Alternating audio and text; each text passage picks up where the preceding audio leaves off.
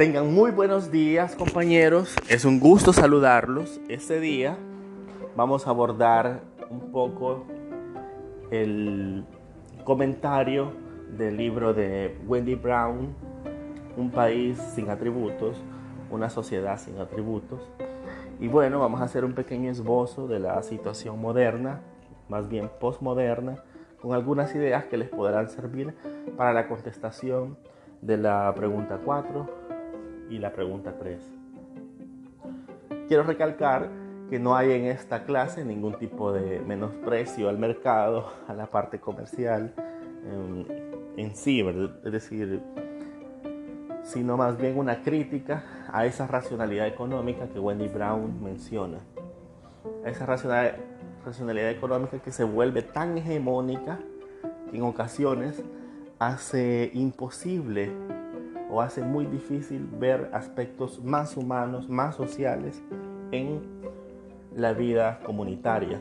Y es precisamente esa crítica la que nos trae en este tipo de materias, tanto sistemas políticos comparados en la que evaluamos la, la situación y la condición política mundial, puesto que veremos los sistemas de varios países, así como la otra materia que llevamos, que es derechos humanos. Todo esto se ve atravesado por el mercado y por esta aportación que hace Wendy Brown, que es la racionalidad hegemónica del mercado. Y en ese sentido es importante recalcar que no todo lo político es electoral. Eso ustedes ya lo tienen muy inmerso en su mente, en su cabeza, y los he felicitado por ello. Y si no todo lo político es electoral, por dónde más se cruza lo político. Uno de los aspectos importantes por donde cruza lo político es por el sistema económico y por la racionalidad económica. Muchas veces esta racionalidad es una de las racionalidades, una de los pensamientos que se disputan el poder en la sociedad, como lo fue hace 40 años. Sin embargo, ha llegado un momento en el que esa racionalidad se ha vuelto hegemónica.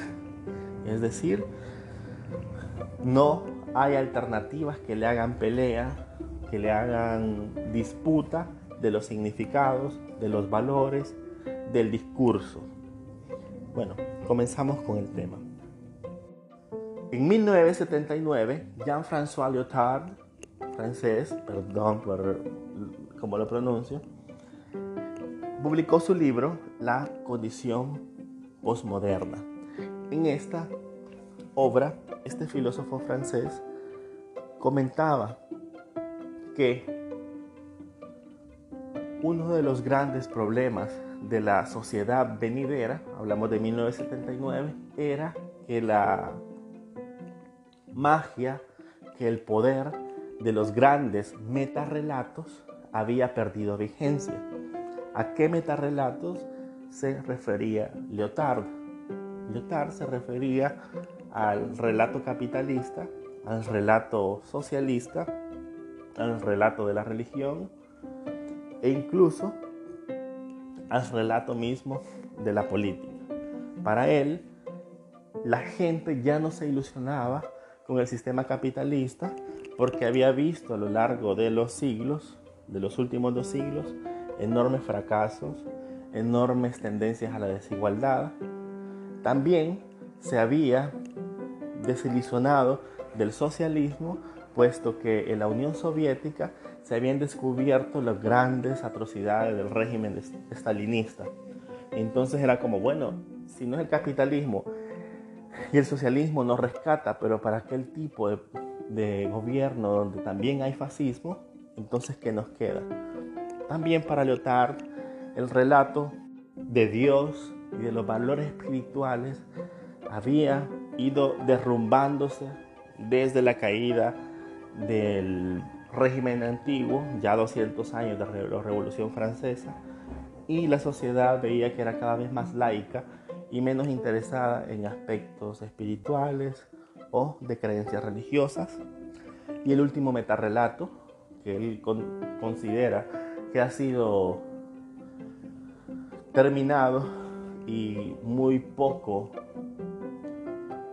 vigente era el relato político, pues hoy consideraba que pese a todo, ya sea izquierda, derecha, el, siempre había una vuelta de tuerca que complicaba el asunto y que al final no solucionaba. Entonces, ante este despojo de metarrelatos que pudieran organizar a la sociedad de manera ideológica, lo que quedaba era un futuro bastante confuso, un futuro poco estable. En esa línea hay autores en esta época contemporánea como el coreano Byung-Chul Han con su Era del cansancio, el francés Gilles Lipovetsky o el polaco Simon Bauman que describen ese tipo de sociedad que Lyotard describió como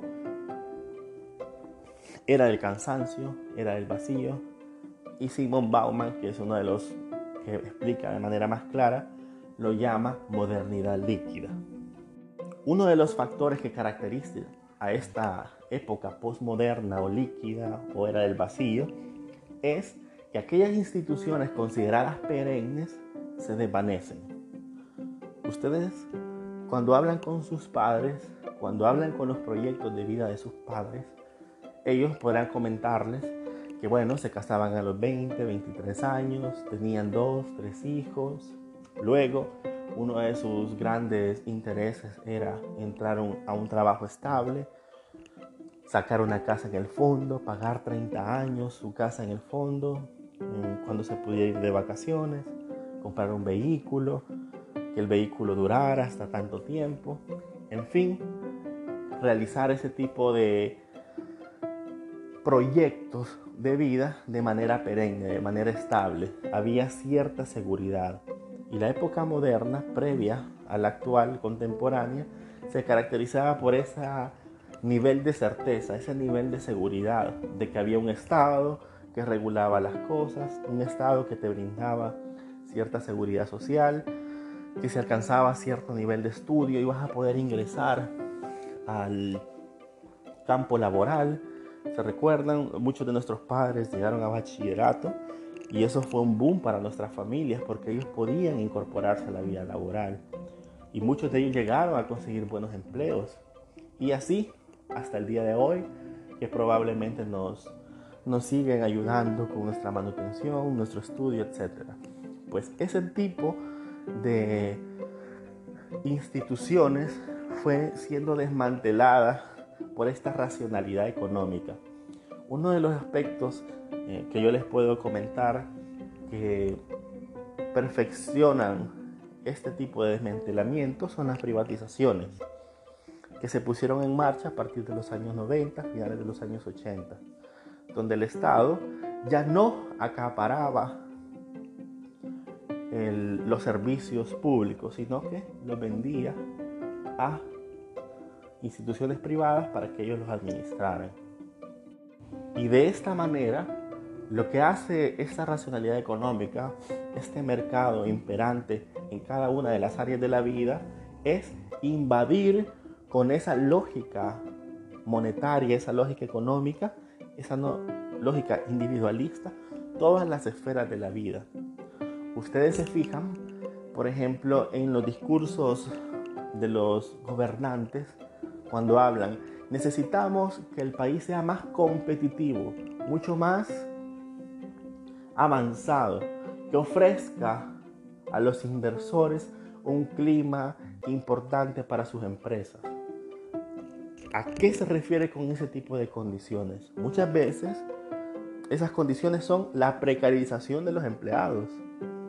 Queremos inversión, hagamos zonas francas. No, que no paguen impuestos, no, que los que los salarios sean bajos, no importa, vengan, inviertan, somos más competitivos. Queremos salir en, en la revista World Economics o en las revistas británicas o en las estadounidenses como un país de avanzada. Queremos que nuestro PIB crezca.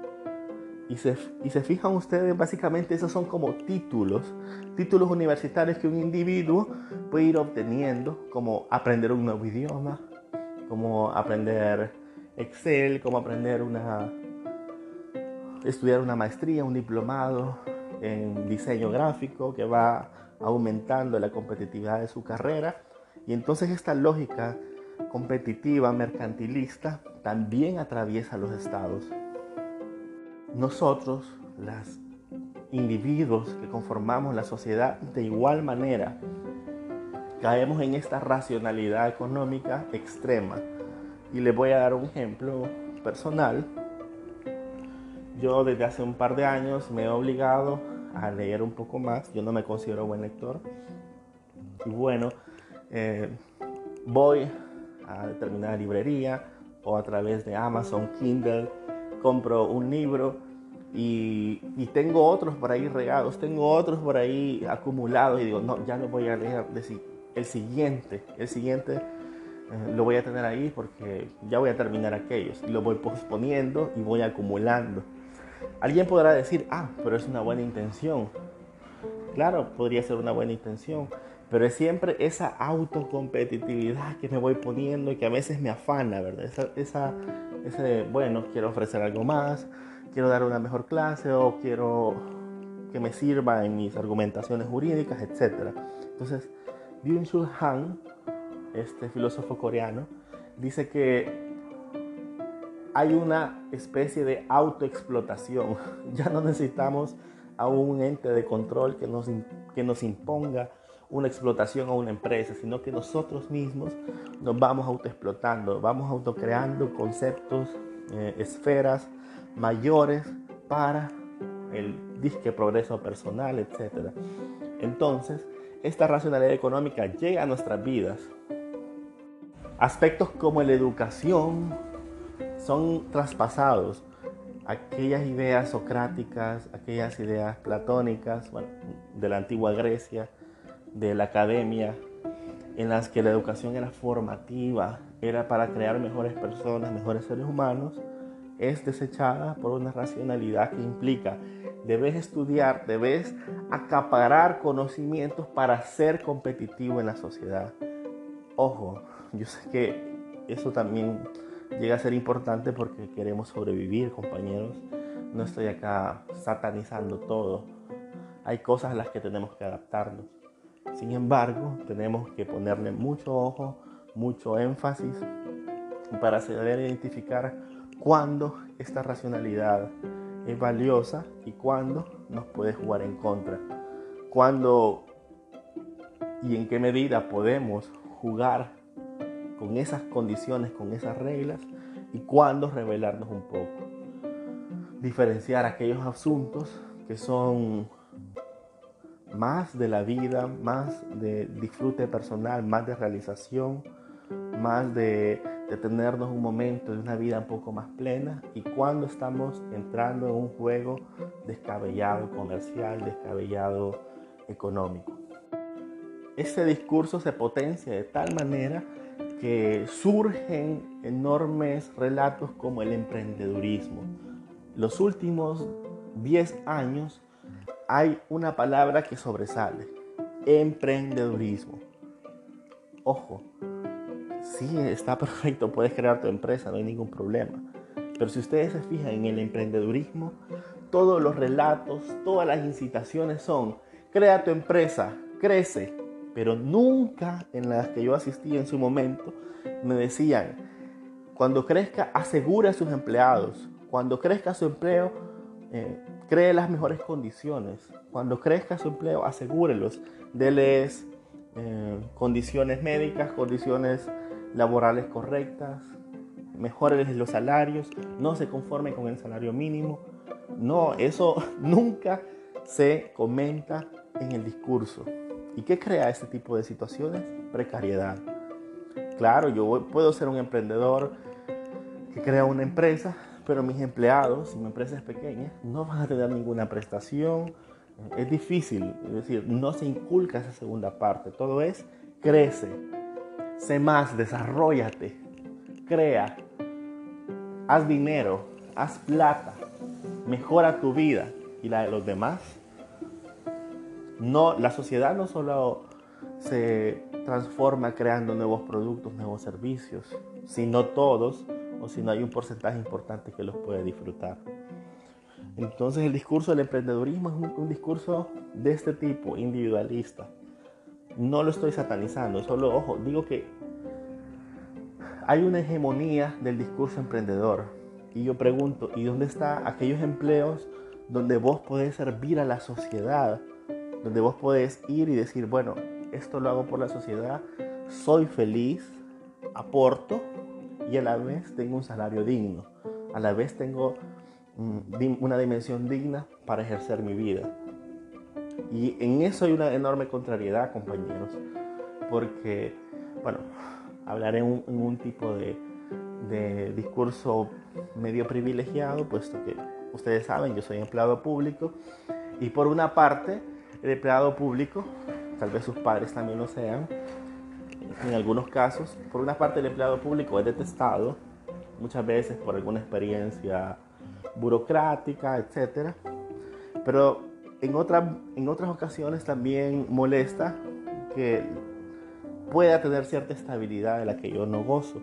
Y de hecho, cuando nosotros salimos de estudiar, supongo que les pasó o les va a pasar, una de las aspiraciones es un empleo público, porque el Estado, pese a todo lo que se ha ido descentralizando, el Estado ofrece condiciones muy similares a la época previa a la, contemporánea, a la época previa a la posmoderna. ¿En qué sentido? Te asegura un trabajo, es difícil que te despidan de un ente público. Claro, muchas veces eso es aprovechado por, por compañeros o por trabajadores malos que se dedican a otras cosas, etc. Pero más allá de eso, yo lo que quiero que pongamos énfasis es que el Estado en ese sentido todavía se resguarda y dice, yo ofrezco estabilidad laboral. Ustedes se fijan en las empresas, incluso en las empresas privadas viejas, Voy a poner unos ejemplos. Diana, Almacenes Imán, mm, La Salud, por decir tres. Yo tengo conocidos, varios conocidos de esas tres empresas que son privadas, pero sus padres han ejercido una labor ahí de 30, de 35 años, una estabilidad bárbara, con buenas prestaciones, y han podido terminar su vida en ellas. Y ojo, no los incito a que ustedes hagan un trabajo de 30, 40 años siempre. Simple y sencillamente que era una forma de ver las cosas, una forma normal de ver las cosas.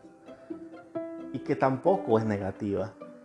Es decir, el cambio constante, la búsqueda constante, perfecto. Si te sale, te gusta, te llena, perfecto. Pero lo otro también está bien. Este emprendedurismo, estas nuevas empresas tecnológicas, Uber, um, Hugo, todo entrega, crean empleo precario. Un motociclista de esto, yo le pego en el carro, lo dejo con un brazo quebrado, quizás con mi seguro le pueda cubrir 1.200 dólares. Que sí, le van a servir para dos meses, tres meses, y de ahí, ¿qué le queda? Mientras que con un seguro de vida, con un seguro formal que ofrece el Estado a través del Seguro Social, pese a las tardanzas, pese a, a los errores, pues te puede incluso indemnizar de por vida, ejerciendo tu trabajo, ojo. Esta racionalidad económica se vuelve a la vez un poco individual. Hay un, una centralización sobre la meritocracia, que está perfecto. Claro que el mérito es vital, pero muchas de las críticas a lo público se vuelven de esa individualidad, como bueno, si tal persona se lo dio adelante y nadie le ayudó, todos pueden. ¿Por qué tengo que pagar impuestos para que José Raúl Martínez vaya a la universidad pública? ¿Por qué tengo que pagar impuestos para que Luis Rivera lo tenga en el hospital? ¿Por qué tengo que pagar impuestos para que el bolo de la esquina, cuando le dé cirrosis, tenga que ir al hospital a recibir un tratamiento de 700 dólares para que le prolonguen la vida dos meses si es un borracho? ¿Por qué tengo que? Entonces, la base solidaria de los impuestos, la base solidaria de la sociedad que se expresa en los impuestos, es también difuminada, es también quebrantada y erosionada por este lenguaje, por esta racionalidad económica imperante. Por último, centrándome en la modernidad líquida de Sigmund Bauman, él menciona que algunas de las características, él lo, lo condensa, que las características de esa sociedad contemporánea o líquida, postmoderna, son la velocidad, todo lo quiero ya, todo lo quiero inmediato. Ya quiero mi examen, ya quiero mi calificación, ya quiero mi título. Salgo en abril, salgo en diciembre, yo en marzo ya me quiero graduar.